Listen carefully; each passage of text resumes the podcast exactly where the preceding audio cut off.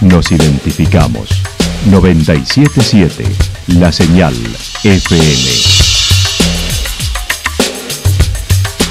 Valle de Calamuchita, Córdoba, Argentina.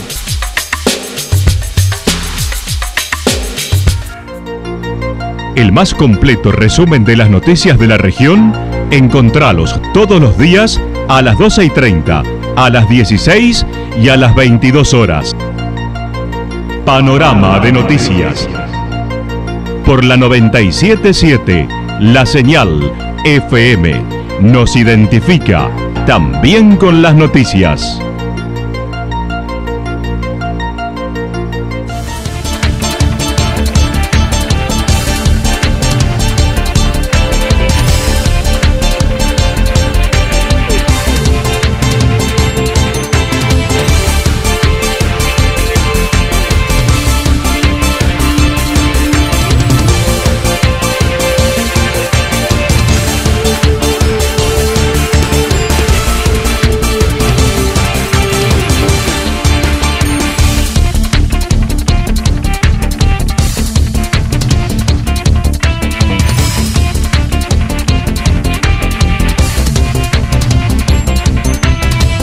A esta hora hacemos un repaso por la información regional a través de los títulos.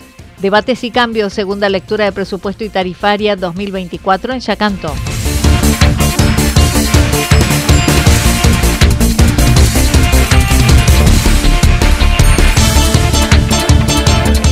Embalse un canto a la vida, desafíos por mantenerlo. Villa Rumipal sostiene sus eventos y va por mejoras en el centro. Embalse, municipio devastado, dijo Rivarola. La actualidad en síntesis. La actualidad en síntesis. Resumen de noticias regionales producida por la 977 La Señal FM. Nos identifica junto a la información.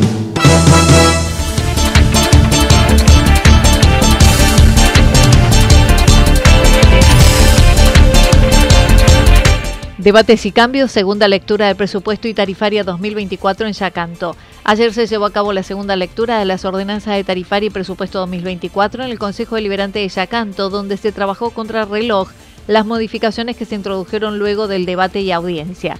Romina Arregui mencionó. Ayer fueron aprobadas justamente en la segunda lectura, que como correspondía, llegamos con lo justo la realidad es que el Ejecutivo trabajó contra reloj porque nosotros ingresamos el 10 de diciembre eh, asumiendo, asumiendo la Intendencia de Villa. La realidad es que no teníamos, el Ejecutivo no contaba con los conocimientos previos, entonces se trabajaron tres días a contrarreloj para poder llegar a la sesión del 14 de diciembre, donde se llevó a cabo la primera lectura de este proyecto de ordenanza de tarifaria. El presupuesto es de 2.280 millones de pesos basado en el presupuesto del año en curso por falta de tiempo, con un incremento del 140% sujeto a modificaciones en el resto del año. En lo que hace a tarifaria, los servicios y tributos generales subirán un 140%. trabaja el Ejecutivo, trabaja en otras municipalidades, Río Tercero, en otros municipios de la zona también. Eso se hizo, se tomó ese presupuesto, que es el que estaba funcionando, y se le hizo un incremento de un 140%. Por eso es el monto que sube. La presidenta del cuerpo dijo se aplicará un pago único de los tributos con un descuento del 20 al 30 del 20% al 30 de marzo y 10% más en caso de lote que el vecino mantenga en condiciones. ¿Qué es lo que se logró justamente ayer con la segunda lectura? Porque en el principio del proyecto de ordenanza el Ejecutivo ingresaba, nosotros tenemos una cuota única de pago para tener descuento hasta el 30 de marzo del 2024. El Ejecutivo había puesto en el proyecto un 10%, que es lo que se terminó de hablar y de debatir ayer en la sesión de la segunda lectura, que se logrará un 20% de descuentos para los vecinos y aparte hay un adicional, si mantienen su terreno, su lote limpio, un 10% más. O sea, la realidad es que al 30 de marzo, si el, justamente el, cumplidor puede llegar a tener un 30% de descuento cumpliendo con, esas, ah, con esos puntos. Uno de los momentos más cuestionados y sensibles tuvo que ver con los aportes de los loteadores, en el que aplica el régimen del loteador y continuará vigente. En el que el descuento por cantidad de lotes no se recorta, sino que se logró un equilibrio mencionando pagarán los que más tienen, como plantearon en la audiencia. El régimen del loteador no se saca, o sea, la realidad es que el Ejecutivo, es lo que entiende y explico, que la realidad que no es dinero líquido, eh, no es ganancias que tienen, no es eh, ganancia que tiene el loteador para cubrirlo, que es lo que se planteó en la audiencia en la audiencia pública de la semana pasada los vecinos que plantearon, el que más tiene, que más pague. La realidad es que se llegó a un punto intermedio, el régimen del loteador no se sacó porque ya hubo un intento el año, el ejercicio anterior, no el anterior, no se pudo lograr, ya que el hecho que se incrementan mucho los costos para que realmente el loteador son las personas que cumplen y no pudieron llegar a cumplir sus obligaciones por la falta del régimen. O sea, entonces por ahí ya tienen al, y el vecino, ¿qué es lo que compensa? Al llegar a un 30% es más o menos el descuento que oscila del loteador. O sea, el que cumple va a tener también el mismo descuento. Se bajó el monto de la contratación directa quedando 25 millones de pesos. La Presidenta dijo se mantendrá el pago de tasa por salud debido a la emergencia económica. Será de 21 mil pesos por parcela y aplica a todos los contribuyentes y por todos los lotes que tenga. O sea, para poder cubrir con los con los profesionales correspondientes en el área de salud y demás, la realidad es que ese monto también se sigue manteniendo, no solo que se sigue manteniendo, sino que se incrementó a 21 mil pesos por lote para poder seguir cubriendo los costos, sobre todo ahora para ingresar una temporada que se triplica prácticamente la población aquí en Yacán. Entonces, eso, ¿qué es lo que se había criticado? Es que eh, el régimen del loteador pagaba, pasando 20 lotes, hasta 20 lotes pagaba 21 mil pesos. Ahora lo que se hizo de parte del Ejecutivo se igualó a que paguen por lote 21 mil pesos exactamente igual los loteadores. También se aprobó el nuevo esquema de organización del Departamento Ejecutivo.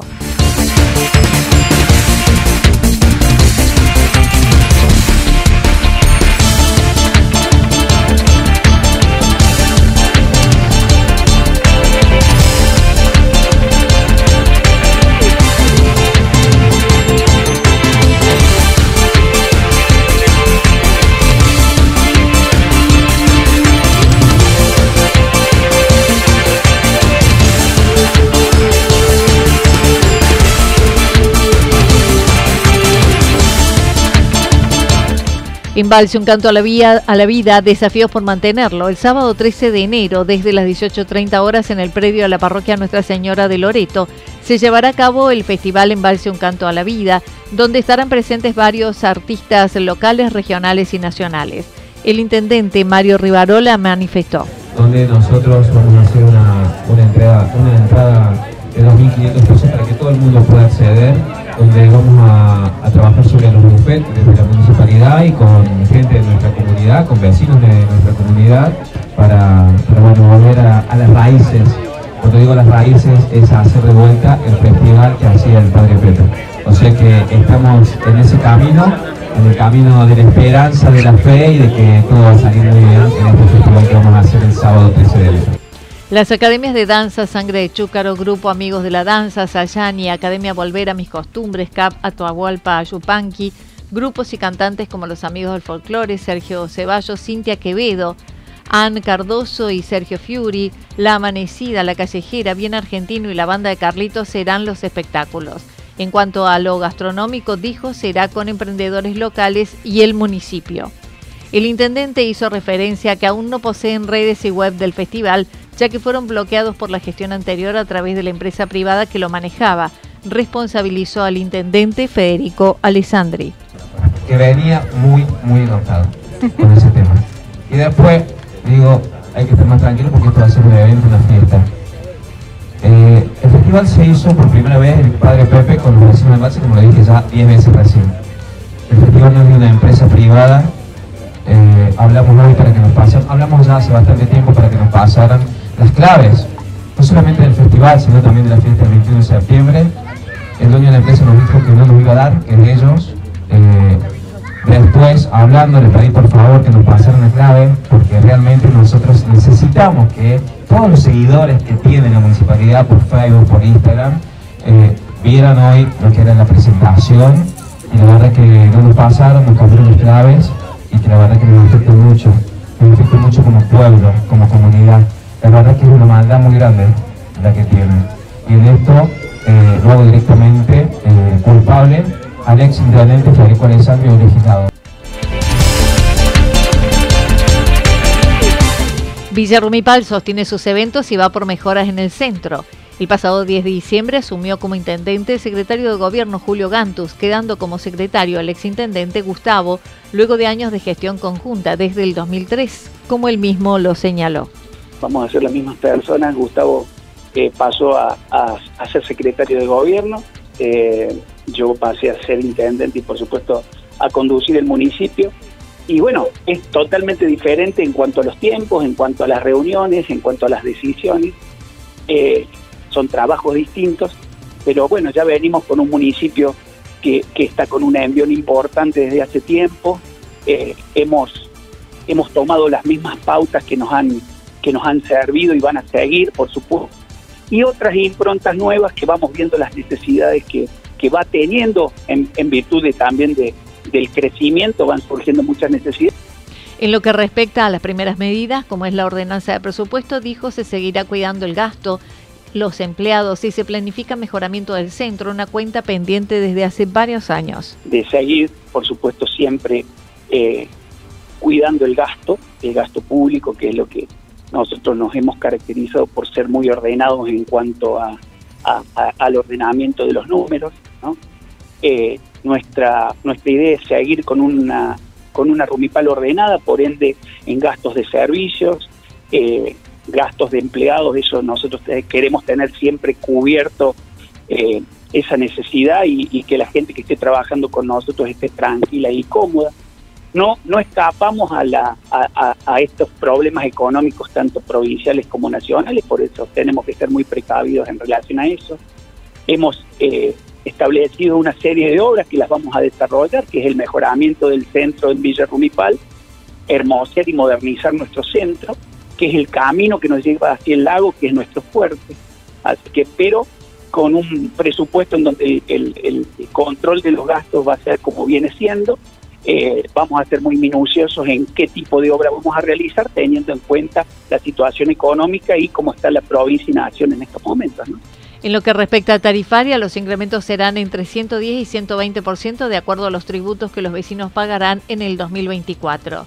En lo que respecta a eventos, dijo, se ha buscado mantener en gestión entre lo privado y lo público, como el Cruce del Lago, el Campeonato de Aguas Abiertas, el Festival del Lago con tres días y cierre con la conga. He tratado de hablar institución eh, y, organismos o privados que estén relacionados con nosotros para que en forma conjunta realicemos los eventos que el municipio tenía. Eh, por ejemplo, el Cruce del Lago, hicimos un convenio con la Federación de la Provincia de Natación en donde ellos, eh, en base a, su organismo y, por supuesto con la colaboración del municipio, vamos a desarrollar el cruce del lago, vamos a hacer el aguas abiertas. Con el Festival del Lago se nos ha dado la posibilidad de que un privado trae eh, un evento importante que sería la conga el día domingo 21 de enero y conjuntamente con, con privados que, que están año a año en nuestro municipio vamos a desarrollar viernes, sábado y domingo el Festival del Lago, eh, todos en conjunto, trabajando y poniendo un granito de arena cada uno, que es la única forma hoy de poder realizar estos eventos eh, de importancia para nosotros.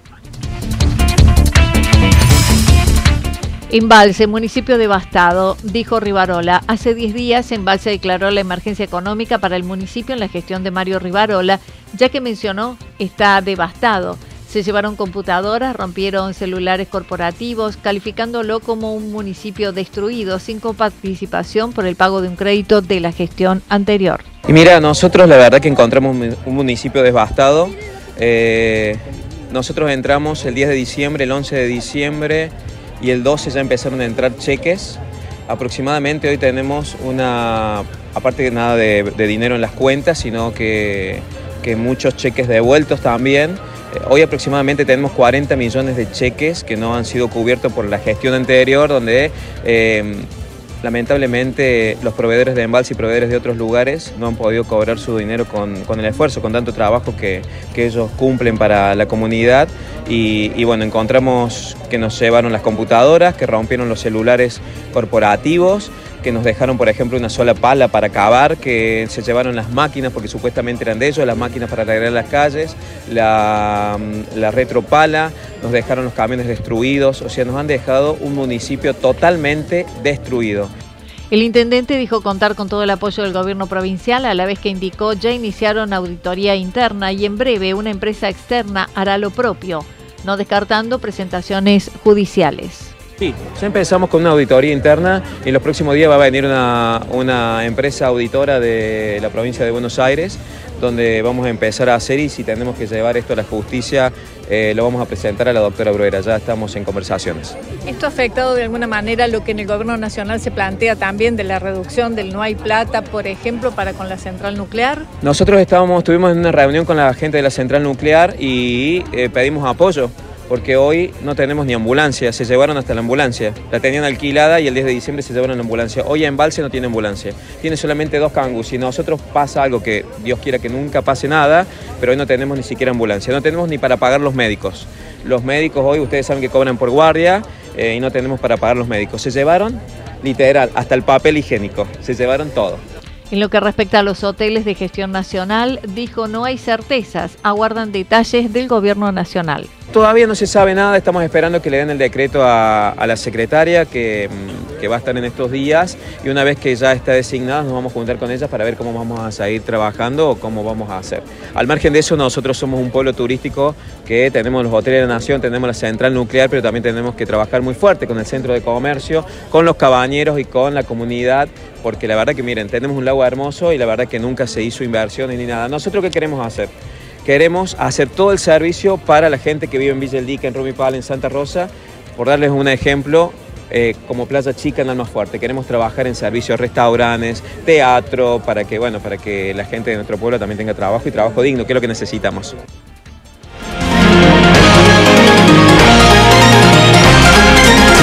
Toda la información regional actualizada día tras día. Usted puede repasarla durante toda la jornada en www.fm977.com.ar. La señal FM nos identifica también en Internet.